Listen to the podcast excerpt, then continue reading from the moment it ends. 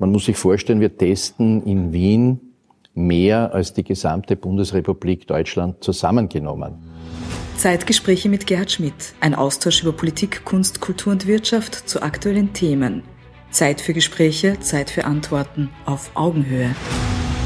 Meine sehr geehrten Damen und Herren, herzlich willkommen zur ersten Ausgabe der Zeitgespräche im Jahr 2022. Wir schauen ein bisschen in, in das Jahr 2022, wir schauen, was wir uns politisch erwarten können, äh, mit welchen Hoffnungen und Wünschen äh, wir in dieses Jahr hineingehen. Äh, ich freue mich ganz besonders, dass wir bei dieser ersten äh, Sendung des Jahres 2022 heute hier im Wiener Rathaus sein können und wir haben einen der allerbedeutendsten Politiker unseres Landes heute als Gast, beziehungsweise wir dürfen Gast sein. Bürgermeister Michael Ludwig, vielen herzlichen Dank, dass wir heute bei dir sein dürfen. Herzlich willkommen im Wiener Rathaus. Danke dir. Lieber, lieber Herr Bürgermeister, äh, wenn wir hier vom Wiener Rathaus äh, ein bisschen rausschauen, wir sehen, wir sehen die Stadt ein bisschen auch äh, im, auf der einen Seite im Leben, auf der anderen Seite wird uns aber im Moment Corona sehr sehr hart beschäftigen. Äh, wie ist denn die aktuelle Situation? Ja, Corona fordert uns natürlich sehr in allen Lebensbereichen, ganz stark im Gesundheitswesen. Von daher ist es sehr wichtig, dass wir in Wien immer sehr stark gebaut haben auf ein öffentlich finanziertes Gesundheitswesen und dass wir auch im sehr guten Dialog mit Expertinnen und Experten aus dem Gesundheitsbereich, aus der Wissenschaft generell immer Kontakt gehalten haben. Das war auch der Grund, dass wir den sogenannten äh, Google-Test in Wien entwickeln konnten. Wiener mit, den, mit den Expertinnen und Experten ja. des BioNTech Center Vienna, aber auch mhm. mit einer Wiener Ärztin, der Frau Dr. Födinger, die in einem äh, Wiener Krankenhaus auch beschäftigt ist. Und das ist ein Zeichen dafür, dass diese Zusammenarbeit zwischen der Stadt Wien, dem Gesundheitswesen, wissenschaftlichen universitären Einrichtungen und auch privaten Pharmazieunternehmen sehr gut funktioniert. Und wir haben mit der Aktion Alles googelt, wie ich meine, auch international ein sehr attraktives äh, Testangebot erstellt. Man muss sich vorstellen, wir testen in Wien mehr als die gesamte Bundesrepublik Deutschland zusammengenommen. Und äh, das Wichtigste ist, dass sich die Menschen impfen lassen, dass sie sich auch boostern lassen, also den dritten Stich holen. Parallel dazu ist aber Testen deshalb wichtig, weil wir sehr schnell Menschen aus einer Infektionskette herausnehmen können, weil wir auch ein sogenanntes Contact Tracing machen, äh, auch mit der Gesundheitsbehörde, auch mit dem Büro für Sofortmaßnahmen sofort eingreifen können. Und von daher sind wir durch diese Gesundheitskrise als eine Millionenstadt gut durchgekommen. Es war mein Ziel, vor allem die Gesundheit der Menschen immer in den Vordergrund zu rücken auch wenn das manchmal unpopulär war, aber auch rückblickend gesehen, finde ich, war das richtig. Jetzt müssen wir uns allerdings beschäftigen, und da, Gerhard, sehr geehrter Herr Gemeinderat, hast du völlig recht. Äh, es ist wichtig, dass wir uns natürlich auch mit den Auswirkungen der Corona-Krise beschäftigen. Äh, die Auswirkungen auf den Wirtschaftsstandort, den Arbeitsmarkt, aber auch auf das Bildungssystem. Ich weiß, äh, da bist du ganz besonders engagiert. Äh, aber auch auf das Kulturleben beispielsweise, auf das Miteinander. Und das wird einer der großen Herausforderungen auch für dieses Jahr werden, dass wir den sozialen Zusammenhalt hier ganz besonders im Vordergrund sehen und Maßnahmen setzen, um diesen sozialen Zusammenhalt auch zu unterstützen. Ja, Herr Bürgermeister, unser Team, das wir jetzt natürlich nicht im Bild haben, die sind alle frisch getestet, ja. Und äh, du hast das angesprochen, die Testmöglichkeiten funktionieren in Wien ja ganz, ganz ausgezeichnet, völlig unkompliziert, einen, völlig leichten Zugang für viele sogar über den Supermarkt, ja. Und das hat wahrscheinlich auch mitgeholfen, dass Wien, äh, dass Wien mit der Krise auch besser umgegangen ist. Und du hast ja, darf man auch sagen, im Gegensatz zu zu vielen Dingen, die aus der Bundesregierung kommen, sind wir recht rasch reagiert. Ja, wichtig ist, dass man auch schon ein entsprechendes Kommunikationsnetz hat. Äh, wir haben seit vielen Jahren eine Struktur, die nennt sich Helfer Wiens. Da sind 40 mhm. mhm. Einrichtungen, Organisationen eingebunden. Das reicht äh, äh, von der Feuerwehr, der Wiener Polizei, der Rettung zu den äh, Blaulichtorganisationen, Rotes Kreuz, Arbeiter-Samariter-Bund, Johanniter, Malteser, aber bis zu Einrichtungen, auch Wiener Wohnen, äh, wo wir uns laufend vorbereiten auf Krisensituationen unterschiedlicher Natur. Mhm. Und äh, wenn eine solche Struktur besteht, dann ist es leichter möglich, sie in einem Krisenfall auch schnell äh, zu aktivieren. Das ist in diesem Fall auch geschehen und zeigt, wie wichtig die Zusammenarbeit ist. Und ich habe ja am Beginn der Krise gemeint, es wäre wichtig, österreichweit an einem Strang zu ziehen, über die Parteigrenzen hinweg, über die Bundesländergrenzen hinweg. Äh, das ist leider nicht von allen so gesehen worden. Und es ist von manchen auch die Pandemie für parteipolitische Zwecke missbraucht worden. Das habe ich immer sehr bedauert, weil man muss gerade in einer Krisensituation zusammenarbeiten und schauen, dass man die Menschen gut durch diese Krise bringt. Äh, und ich freue mich sehr, dass uns das gemeinsam äh, auch gelungen ist in Wien auch mit den Sozialpartnern. Und es ist wichtig, dass man jetzt bei der Problemlösung dieses Miteinander auch ganz stark in den Vordergrund rückt. Du hast die Folgewirkungen der Krise angesprochen, die uns natürlich in ganz Europa treffen, in Österreich treffen und wo die Städte und Länder natürlich auch ihre Antworten pflegen müssen. Und ich glaube, da kommt schon auch ein gutes Einvernehmen mit der Wiener Wirtschaft äh, zugute. Du hast ja vor einigen Tagen auch ein Wirtschaftspaket mit dem Wirtschaftskammerpräsidenten vorgestellt.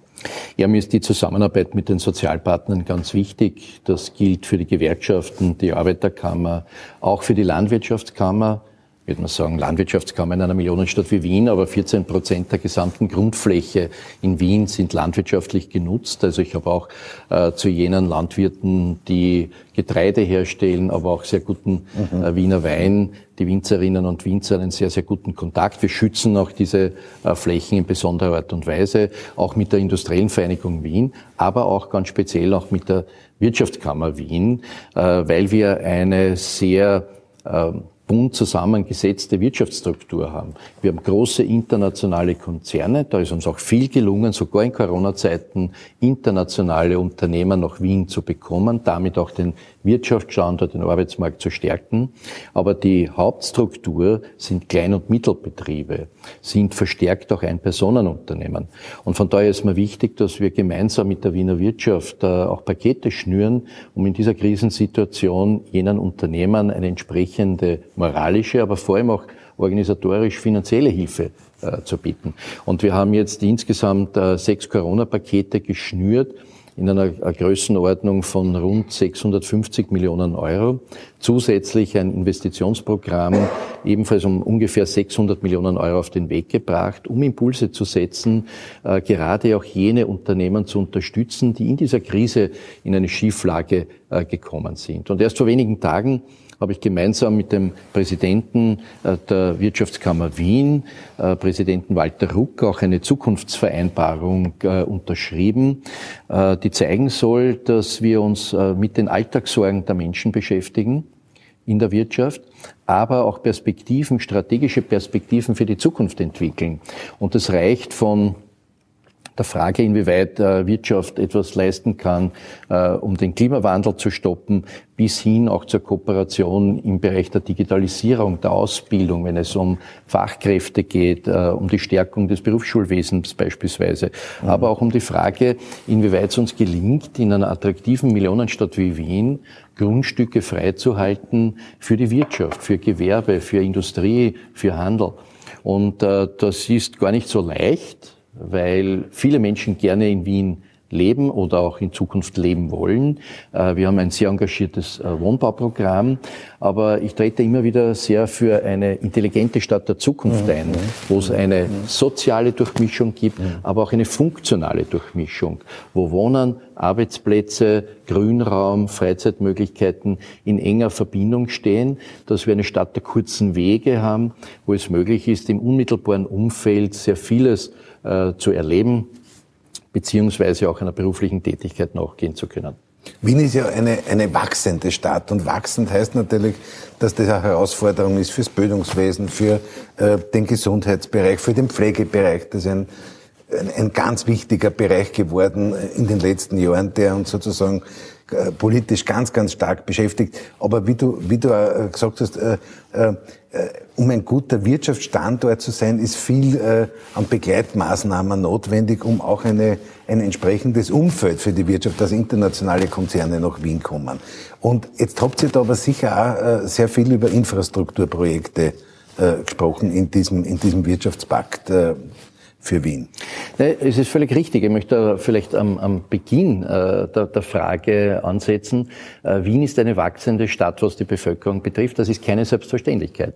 Äh, also ich kann mich noch an Phasen unserer Stadtentwicklung erinnern, äh, wo es eine rückläufige Bevölkerung gegeben hat, insbesondere auch durch die Auswirkungen des Zweiten Weltkrieges, durch die Randlage mhm. äh, entlang auch einer Grenze eiserner Vorhang die zwei Systeme getrennt hat. Das war für Wien eine schwierige Phase, denn äh, das Reduzieren der Bevölkerung geht einher auch mit einer Reduzierung der Infrastruktur. Und wir sehen das ja in anderen Städten oder Gemeinden, äh, wo dann infrastrukturelle Leistungen zurückgenommen werden und wo es immer unattraktiver wird, in dieser Stadt auch zu leben. Das ist derzeit nicht so. Wien ist äh, die zweitgrößte Stadt im deutschsprachigen Raum geworden. Wir haben vor einiger Zeit Hamburg überholt. Es ist nur Berlin größer äh, als Wien. Wir sind aber der wichtigste Universitätsstandort im deutschsprachigen Raum. Wir haben neun Universitäten, fünf Privatuniversitäten, fünf Fachhochschulen. Mit fast 200.000 Studierenden sind wir natürlich auch für viele, auch internationale Unternehmen attraktiv, weil es gut ausgebildete Fachkräfte in allen äh, Bereichen gibt, auch im dualen Ausbildungssystem, dass es Facharbeiterinnen und Facharbeiter gibt, die eine so hohe Qualifikation haben wie in keinem anderen Land. Das ist eine gute Grundvoraussetzung dafür, äh, dass sich auch Wirtschaft gut entwickeln kann. Aber man muss auch entsprechende infrastrukturelle Leistungen erbringen. Das ist völlig unbestritten für mich. Und deshalb konzentrieren wir uns auch äh, in der Stadtentwicklung auf Bereiche, wo wir auch die Wirtschaft, aber auch die Bevölkerung, den Arbeitsmarkt unterstützen können.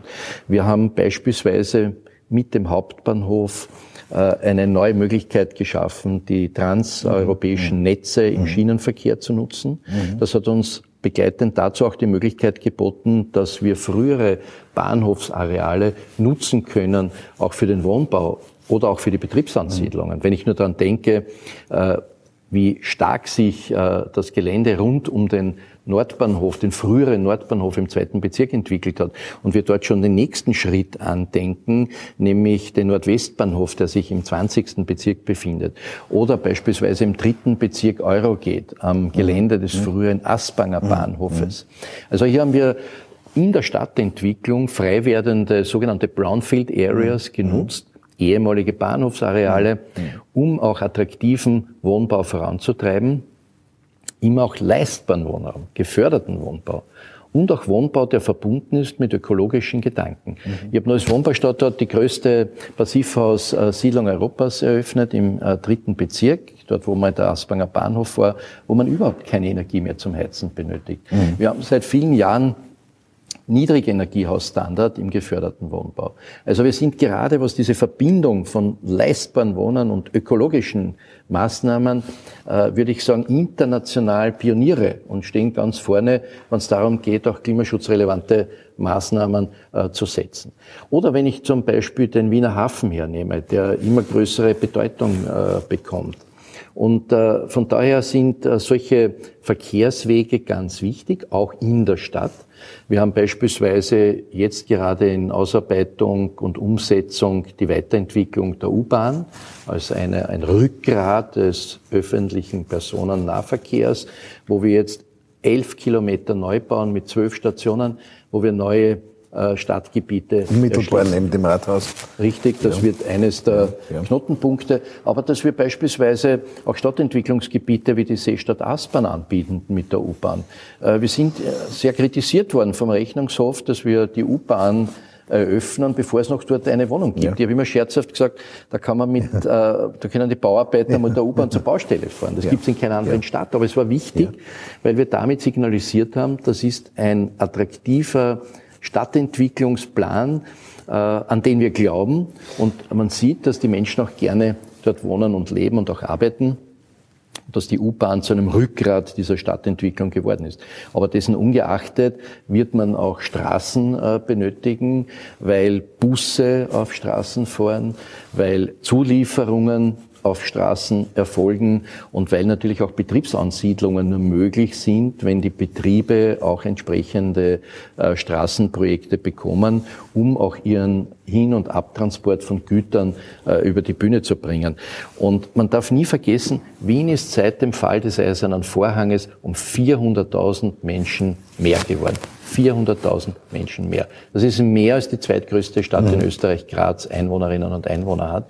Und es ist klar, dass in einer solchen Situation auch die Infrastruktur eine große Rolle spielt. Und wenn wir auch ein wirtschaftliches Wachstum wollen, wenn wir ein Wachstum des Arbeitsmarktes haben wollen, dann wird es einhergehen müssen, auch mit den Überlegungen, wie eine Stadt der Zukunft aussehen kann. Das heißt, man kann auch durchaus sagen, es gibt überhaupt keinen Widerspruch zwischen Investitionen äh, in den öffentlichen Verkehr und gleichzeitig aber auch Investitionen, um die Verkehrswege überhaupt zu ermöglichen, weil Lieferverkehr, Transportverkehr und so weiter und manche werden auch von gewissen Zeiten oder äh, bestimmten Umständen auch äh, an, an, an ein, Kraftfahrzeug gebunden sein. Wobei ich immer sage, es ist der Motor sozusagen das entscheidende Thema und weniger die, die vier Radeln, auf dem, auf dem die Karosserie. Ja, völlig richtig, weil ja. auch Elektroautos ja. werden eine Straße benötigen, Natürlich, um ja. fahren äh, zu können. Und obwohl Straßen auch wichtig sind, investieren wir in Wien dreimal so viele finanzielle Mittel in den öffentlichen Personennahverkehr als in Straßen. Ja. Also für uns ist der öffentliche Verkehr von zentraler Bedeutung. Aber wie gesagt, es wird auch Straßen notwendig ja. sein, um auch Stadtentwicklungsgebiete, vor allem in der Donaustadt, aber auch in anderen äh, Gebieten äh, zu entwickeln. Lieber Bürgermeister, du hast jetzt sozusagen ein, ein sehr schönes Bild entwickelt, äh, dass Stadtentwicklung und der Fortschritt in der Stadt in einem sehr engen Zusammenhang steht mit äh, politischer und sozialer Intelligenz. Äh, dass die Planungsverfahren sozusagen von hoher Überlegtheit und auch sozialer Verantwortung getragen sind müssen, dass man vernetzt denken muss, weil wenn ich wo was hinbaut, dann ist die Frage Gesundheit, Bildung und so weiter. Jetzt bist ja du jemand, der da immer so ein bisschen den den, den weiten Vorausblick hat. Äh, und da ist äh, Österreich, Wien, Europa, die ganze Welt eigentlich von der Klimafrage im Moment äh, sehr stark dominiert. Ihr habt jetzt den Wiener Klimafahrplan bis 2040 entwickelt. Das soll ja dann auch der Weg sein oder die schrittweise Erfüllung sozusagen der Klimaneutralität, die dann 40 erreicht werden sollen. Ja, richtig. Wir haben jetzt äh, bei der Regierungsklausur der Stadt Wien, die vor wenigen Tagen stattgefunden hat, eine Klausur äh, mit Vertretern der Stadtregierung von SPÖ und NEOS, im Wesentlichen zwei Strategien vorgestellt, die jetzt im, im Gemeinderat dann auch in den nächsten Tagen beschlossen äh, werden. Das ist zum einen äh, die Smart äh, Klima City Strategie Wien. Mhm äh, wo es in elf äh, Feldern auch mhm. darum geht, äh, klarzumachen, in welchen Zielbereichen wir die Stadtentwicklung mhm. sehen. Das ist, wenn man so will, ein übergeordneter Strategieplan. Und damit wir zeigen, dass wir gerade beim Klimaschutz hier nicht Überschriften produzieren, sondern dass wir genau wissen, wie wir das umsetzen, haben wir zum Zweiten den Wiener Klimafahrplan vorgestellt. Mhm wo es darum geht, in 100 Projekten zu zeigen, dass wir die Ziele, die wir uns vornehmen, dass wir nämlich in Wien bis 2040 klimaneutral sein wollen, dass wir die auch mit Projekten konkret erreichen. Also das heißt, man kann durchaus nachvollziehen, ob die Ziele, die wir uns selber stecken in der Stadtregierung, ob wir diese Ziele auch erreichen. Denn ich halte nichts davon, wie man das oft in Österreich oder auch auf internationaler Ebene sieht, dass man sich wechselseitig äh, in eine Konkurrenzsituation begibt, wer noch engagiertere Ziele formuliert. Mhm. Und äh, man weiß von Beginn an, dass das in den Rahmenbedingungen nicht funktionieren wird. Ich glaube, man muss der Bevölkerung ehrlich gegenüber sein und sagen, äh, es ist engagiert, es ist ambitioniert, es wird erfordern, dass alle mittun. Es wird durchaus auch spürbar sein, nicht immer nur in angenehmer Art und Weise, aber es muss einen Ruck durch die Gesellschaft geben. Und ich glaube, dass die Menschen das leichter nachvollziehen können, wenn sie klare Ziele haben und wenn man den Weg dorthin zu den Zielen auch klarer beschreiben kann. Also von daher sind diese beiden Strategien äh, für uns ganz zentral, wichtig und äh, auch für die Bevölkerung nachvollziehbar. Und als Sozialdemokrat darf ich sagen, äh, es zeigt auch, dass die Sozialdemokratie eine hohe Umwelt- und Ökologiekompetenz entwickeln kann. Und das schon immer. Also ich bin schon seit vielen ja. Jahren Mitglied der österreichischen Naturfreunde, ja. die ja eine der ersten Bewegungen überhaupt in Europa waren, um sich mit diesen Gedanken zu beschäftigen. Aber wir haben in der Stadt Wien seit über 20 Jahren ein Klimaschutzprogramm, an dem wir sehr konsequent arbeiten und äh, das war federführend von Sozialdemokratinnen und Sozialdemokraten äh, gestaltet. Also von daher gibt es eine sehr hohe fachliche Kompetenz in diesem Bereich, aber immer auch in Verbindung mit den sozialen Gedanken. Denn äh, es geht mir ja auch darum, gerade wenn man in der SPÖ verankert ist, dass man all das, was durchaus auch von der Bevölkerung mitzutragen ist, dass das hier auch im äh, Zuge der sozialen Gerechtigkeit auch zu einer entsprechenden B- und Entlastung jener Bevölkerungsgruppen äh, kommt, die es sich auf der einen Seite leisten können, aber auf der anderen Seite auch jene besonders schützt, die ohnehin schon unter starkem Druck am Arbeitsmarkt in der mhm. Wirtschaft generell sind. Aber die Sozialdemokratie war ja schon in der ersten Republik und eigentlich schon in der Zeit der Monarchie auch immer eine, eine sehr naturverbundene Bewegung. Und du warst ja viele Jahre der Parteichef in, in, in, oder Vorsitzende in Floridsdorf. Und da erinnern wir immer, also die Rettung sozusagen des Bisambergs ist ja äh, auch ein, ein altes sozialdemokratisches Anliegen gewesen. Ne? Ja, die Rettung ja. Äh, bestehender ja. Naturschutzgebiete, aber auch die Schaffung neuer. Ja. Zum Beispiel äh, das gesamte Naturschutzgebiet Lobau beispielsweise. Die Donauinsel, die neu errichtet worden ist, mittlerweile ein höchst attraktives Naherholungsgebiet ist, für viele Menschen aus dem Ausland immer unvorstellbar ist, dass man da kostenfreie Strände mitten in einer Millionenstadt hat. Oder bei mir im Bezirk in Floridsdorf der Machfeldkanal, wo es darum gegangen ist, eine Verrohrung ja, durchzuführen, ja. um Wasser von der Donau in die Felder des Machfeldes zu leiten. Und wir darauf bestanden haben, äh, dass man das nicht mit einem Tunnel und einem Rohrsystem mhm. macht, sondern dass man mhm. da ein, mhm. ein Naturschutzgebiet ja. entwickelt. Das ist für tausende Menschen ein Naherholungsgebiet geworden. Also wir zeigen ganz deutlich, dass das ein wichtiger Gedanke ist. Und mehr als die Hälfte der gesamten Grundfläche in Wien äh, ist grüner Naturraum. Und äh, wir haben, obwohl wir so viel mehr Wohnungen gebaut haben in den letzten Jahren, diesen Anteil sogar noch erhöht auf 54 äh, Prozent, weil wir eben ehemalige Industriegebiete, Brownfield Areas zum Teil aufgerissen haben, den Beton mhm. und dort mhm. Parkanlagen geschaffen haben. Äh, wie gesagt, am Nordbahnhof beispielsweise äh, den Rudi-Bedner Park oder den Helmut-Zilk Park neben dem Hauptbahnhof im sogenannten Sonnenwendviertel. Oder äh, die Seestadt Aspern, wo ein ja. betoniertes Rollfeld aufgerissen ja. worden ist, wo wir Wohnungen hingebaut haben, Arbeitsplätze geschaffen haben, aber auch drei Parkanlagen errichtet haben. Also von daher ist es ganz wichtig, auch für die Lebensqualität, dass man Grün- und Freiraum schafft, damit sich die Menschen in der Stadt auch wohlfühlen. Und weil wir auch wissen, äh, dass Wald, Park auch dazu beitragen kann, die mhm. Temperatur in der Stadt zu senken, was mhm. insbesondere im Sommer einer natürlichen Belüftung gleichkommt. Ja. Lieber Bürgermeister, du hast, äh, du hast vor einigen Jahren als äh, äh, äh, Wien, wie viele andere Städte, vor allem Deutschland und Schweden und so weiter, äh, von der Migrationswelle sozusagen betroffen waren, immer gesagt, Integration ist auch ein vernetztes Projekt. Da geht es auch um Arbeitsplätze, da geht es um Gesundheitseinrichtungen und da geht es vor allem auch um Bildungseinrichtungen. Und jetzt hast du, äh, jetzt hast du sozusagen als Bürgermeister dieser großartigen Stadt hast du ein, ein, du hast Menschen unterschiedlicher Interessen, unterschiedlicher Ethnien, aber auch unterschiedlicher Religionen. Und da hast du diese Idee des Campus der Religionen gestartet. Und das ist eine Idee, die, glaube ich, sehr, sehr gut auch von den Religionsgemeinschaften aufgenommen wird. Also ich finde, Integration ist eine große Herausforderung. Und äh, die allermeisten Menschen, die zu uns in die Stadt kommen, halten sich auch an unsere Gesetze, an unsere Spielregeln. Das ist für mich auch eine Grundvoraussetzung. Ich finde, äh, wenn man wo neu hinkommt als Gast oder auch ständig bleiben möchte, dann hat man sich auch an diese Spielregeln zu orientieren. Äh, dass das äh, nicht bei allen ist, ist auch klar. Deshalb war ich da immer für ganz strenge Maßnahmen gegenüber jenen, die sich an diesen Spielregeln nicht orientieren. Man muss aber umgekehrt sagen, ohne Zuwanderung könnten wir einen Großteil unserer Wirtschaft in dieser sehr erfolgreichen Form nicht abführen. Es gibt äh, Branchen auch in unserer Stadt, so wie in Österreich, so wie in vielen anderen mhm. europäischen mhm. Ländern, die wir ohne Zuwanderung nicht meistern könnten, weil wir den Gesundheitsbereich, Pflegebereich angesprochen haben, wo mehr als 70 Prozent aus anderen Ländern gekommen sind. Das gilt im Tourismus, das gilt für die Bauwirtschaft, für vieles andere mehr, auch für den Kunstbereich, mhm. Universitäten. Ähm, und von daher ist mir wichtig, dass man jenen Menschen, die äh, zu uns kommen, auch eine Identifikationsmöglichkeit bietet. Äh, das äh, sind auch, nicht nur, aber auch Kultureinrichtungen, sind aber auch Religionsgemeinschaften. Und da gibt es eine sehr lange Tradition, mhm.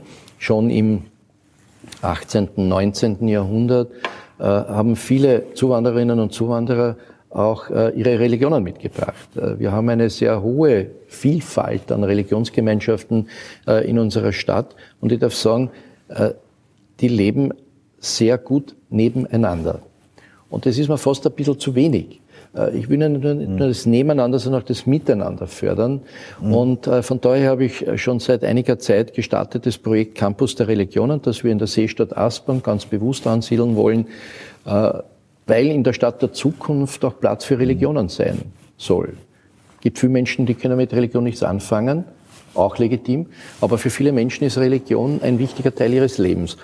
Und seit ich an diesem Projekt mitarbeiten darf und das auch äh, anführen darf, merke ich, dass das Miteinander immer stärker in den Vordergrund rückt, dass die Personen, die acht Religionsgemeinschaften vertreten, äh, sehr freundschaftliche Kontakte entwickelt haben, gemeinsam an einem Strang ziehen, gemeinsam an diesem Projekt arbeiten. Und gedacht ist daran, dass jede Religionsgemeinschaft eine Örtlichkeit schafft, um sich dort einzubringen und dass wir als Stadt auch noch den gesamten Rahmen so gestalten wollen, dass Möglichkeit besteht für einen inhaltlichen Austausch, um dieses Miteinander äh, zu fördern. Und äh, ich bin da sehr optimistisch, dass wir zeigen können, oder wieder zeigen können, dass Wien eine Stadt der Begegnung ist, eine Stadt des Friedens ist. Und das kann ein Projekt sein, das in dieser Form einmalig ist meines Wissens, weltweit. Kann ein Projekt sein, das zeigt, dass Religionsgemeinschaften in anderen Teilen der Welt vielleicht verwendet werden, um Konflikte mhm. zu fördern, vielleicht sogar Kriege zu mhm. führen und das aber von Wien aus diese Friedensbotschaft ausgeht. Und äh, ich freue mich da sehr, dass alle Religionsgemeinschaften da wirklich ganz eng zusammenarbeiten und ähm, von daher ist es auch ein schöner Gedanke, der zeigt, dass Wien eine internationale Stadt ist, eine Stadt der Begegnung, eine, eine Stadt des Friedens. Wir haben 50 internationale Organisationen bei uns. Vereinten Nationen beispielsweise, mit dem einzigen äh, Sitz in der Europäischen äh, Union. Da sind wir unendlich Bruno Kreisky dankbar, auch Leopold Graz, dem damaligen Bürgermeister, der sich sehr engagiert hat, dass wir diesen Sitz der Vereinten Nationen bei uns haben und auch das Konferenzzentrum, weil es uns die Möglichkeit gibt, äh, auch als neutrales Land, als Hauptstadt eines neutralen Landes, in einem auch strategisch interessanten Bereich Europas, diese, diesen Gedanken des Friedens, der Begegnung auch in Zukunft voranzutragen. Auch da könnten wir wieder international Pioniere sein und so verstehe ich auch die Rolle der Stadt Wien im internationalen Zusammenhang. Und ich denke, die Unterstützung der Bundesregierung für eine aktive Außenpolitik unter österreichischen Bedingungen Neutralität, die wäre auch sehr wünschenswert. Absolut. Ich glaube, da wäre durchaus ja. vieles äh, möglich. Äh, da hat Bruno Kreisky ja gezeigt, äh, was man durchaus auch als kleines Land äh, zu leisten imstande ist. Und ich glaube, es ist auch wichtig, dass wir unsere Rolle in der Europäischen Union immer deutlich machen. Mhm. Ich bin bekennender Europäer und äh, unterstütze deshalb äh, die Europäische Union, auch wenn das eine oder andere durchaus auch kritisch zu sehen ist. Das mag man ja äh, durchaus auch so sehen. Aber es war ein ungeheurer Fortschritt, dass es dieses gemeinsame Europa gibt, als ein Projekt der Friedenssicherung, aber auch als ein Projekt, um im internationalen Wettbewerb bestehen zu können. Denn äh, die Welt bleibt nicht stehen. Wir stehen auch im wirtschaftlichen, im Wettbewerb äh, mit der USA, mit China, mit Russland, mit anderen aufstrebenden äh, Ländern. Und von daher wird sich das gemeinsame Europa nur durchsetzen äh, können, wenn man das gemeinsam in den Vordergrund rückt. Und auch da, glaube ich, könnte Wien eine große Rolle spielen und wir sollten nicht die Spaltung Europas verstärken, sondern das Miteinander in den Vordergrund rücken. Lieber Bürgermeister, noch ein Thema. Äh, meine ersten Begegnungen mit dem Menschen, Michael Ludwig, waren die Begegnung mit einem Bildungsfunktionär. Und äh, das Thema Bildungspolitik, Wissensvermittlung, äh, Emanzipation durch Bildung ist, ein, glaube ich, wenn ich das sagen darf, eine Art Herzensangelegenheit von dir. Und jetzt haben wir Jetzt haben wir heuer ähm, ein Jubiläum. 100, vor 100 Jahren wurde der Staatsschulrat für Wien gegründet und das war in der damaligen Zeit sozusagen ja nicht nur äh, mit den bekannten Politikern wie Otto Glöckler an der Spitze eine wichtige Einrichtung, sondern es war der Ort, wo modernste wissenschaftliche Erkenntnisse der Entwicklungspsychologie, der Pädagogik äh, äh, zur Anwendung gekommen sind, wo man einfach leben wollte, äh, dieses Prinzip der Emanzipation der Menschen. Und wenn wir heute den 100. Geburtstag des Staatsschulz für Wien, der heute Bildungsdirektion heißt, dann war das vor 100 Jahren auch der Aufbruch in eine neue Zeit der Bildungspolitik. Was können wir denn da äh, mitnehmen? Ja, das war in der Tat ein äh, ganz zentraler Punkt der Entwicklung der Sozialdemokratie generell. Äh, die Sozialdemokratie ist ja entstanden als eine Bildungs- und Kulturbewegung, lange bevor sie sich auch politisch organisieren konnte und durfte. Und von daher war Bildung immer ein zentraler Punkt. Und Otto Glöckl hat es in dieser legendären Runde der Mitglieder der damaligen Stadtregierung unter der Leitung des Bürgermeisters Jakob Reumann und dann Karl Seitz äh, wirklich hervorragend auf den Punkt gebracht. Er hat ein sehr innovatives, modernes Konzept der Bildungs- und Schularbeit äh, auf den Weg gebracht, durchaus auch in Konflikt mit politischen Mitbewerbern. Das war damals ja nicht mhm. unumstritten, ganz im Gegenteil. Mhm.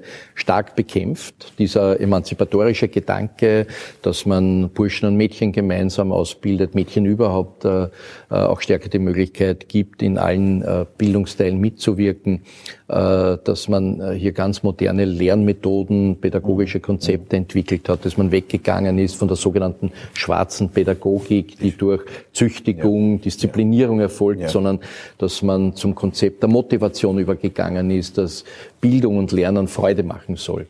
Und äh, das ist äh, vom Grundgedanken etwas, was uns bis heute äh, bewegt in der Sozialdemokratie. Und zwar in allen Bildungsstufen. Wir haben deshalb vor mehr als zehn Jahren den kostenfreien äh, Kindergarten in Wien als erstes und einziges Bundesland eingeführt, weil Kindergarten äh, nicht eine Aufbewahrungsstätte für Kinder ist, sondern der erste Schritt ins Bildungssystem. Und auch eine Grundvoraussetzung dafür ist, dass es eine Vereinbarkeit von Beruf und Familie geben kann und dass man auch einen Schritt setzen kann, um die Integration zu unterstützen, dass man auch jene Kinder unterstützen kann, die vielleicht von zu Hause aus diese Möglichkeit nicht haben, beziehungsweise auch, dass die Kinder im Miteinander im Kindergarten äh, neben Inhalten auch das soziale Umfeld mitbekommen, auch lernen, sich in einer Gruppe äh, zu bewegen. Und wir sind jetzt äh, den nächsten Schritt gegangen. Und ich habe noch vor der Gemeinderatswahl, vor der letzten Gemeinderatswahl, äh, durchgesetzt, dass wir eine kostenfreie Ganztagsschule in Wien haben an 70 Standorten, äh, weil das eine jahrzehntelange Forderung der Sozialdemokratie war. Weil die Verzahnung von Unterrichtsstunden und Freizeit eine gute Möglichkeit sind, Kinder noch besser zu fördern in musischen Fächern, auch im Sport beispielsweise. Äh, sie aber dort, wo Förderbedarf besteht, auch stärker zu unterstützen und äh, weil das natürlich auch Familien entlastet, weil Nachhilfe in dieser Art und Weise dann nicht notwendig ist. Und es ist äh, auch eine ganz starke bildungspolitische, aber auch soziale Maßnahme, auch eine starke Integrationsmaßnahme. Und äh, ich merke, das Interesse ist sehr, sehr groß von den Kindern, aber auch von den Eltern. Und wir haben ja das kombiniert auch mit dem System der Campusschulen, wo man vom Kindergarten über die Pflichtschule bis zu einer weiterführenden Schule an einem Standort äh, über viele Jahre, manchmal sogar in derselben Gemeinschaft sein kann und es möglich ist, äh, dann dort auch Sport zu betreiben, sich auch in der Freizeit weiterzuentwickeln.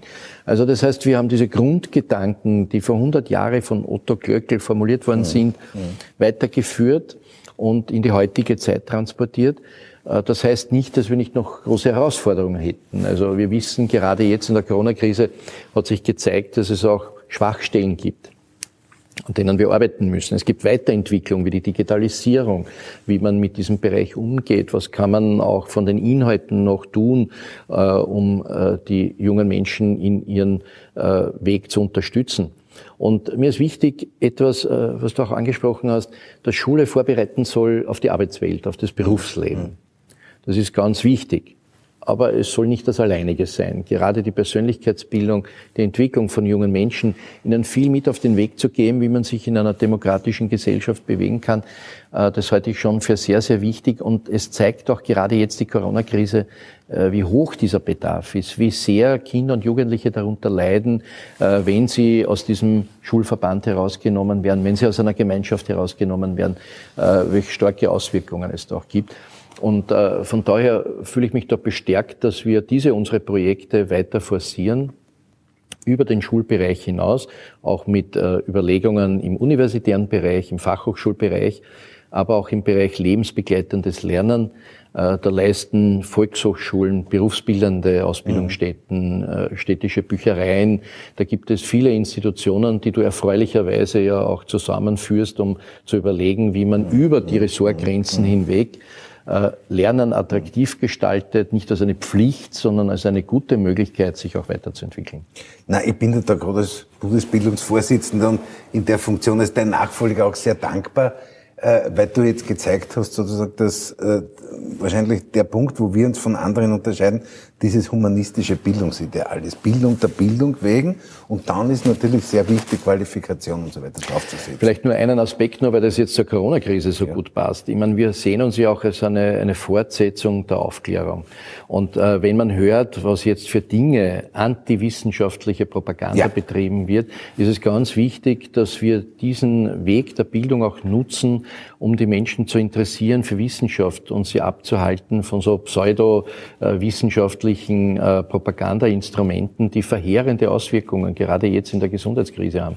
Und äh, von daher ist dieses humanistische Menschenbild wichtig als eine Fortsetzung der Aufklärung und eine große Herausforderung, äh, gerade jetzt in dieser Zeit, um deutlich zu machen, welchen hohen Stellenwert Wissenschaft hat und wie bedeutsam es ist, auch auf Expertinnen und Experten zu hören. Lieber Herr Bürgermeister, wir haben jetzt im Gespräch gesehen, du arbeitest an einem großen Projekt, einem Projekt einer humanistisch tolerant geprägten demokratischen Stadt und ich glaube, dass das sehr, sehr wichtig ist und dass viele diesen Weg auch mit Freude auch mitgehen werden.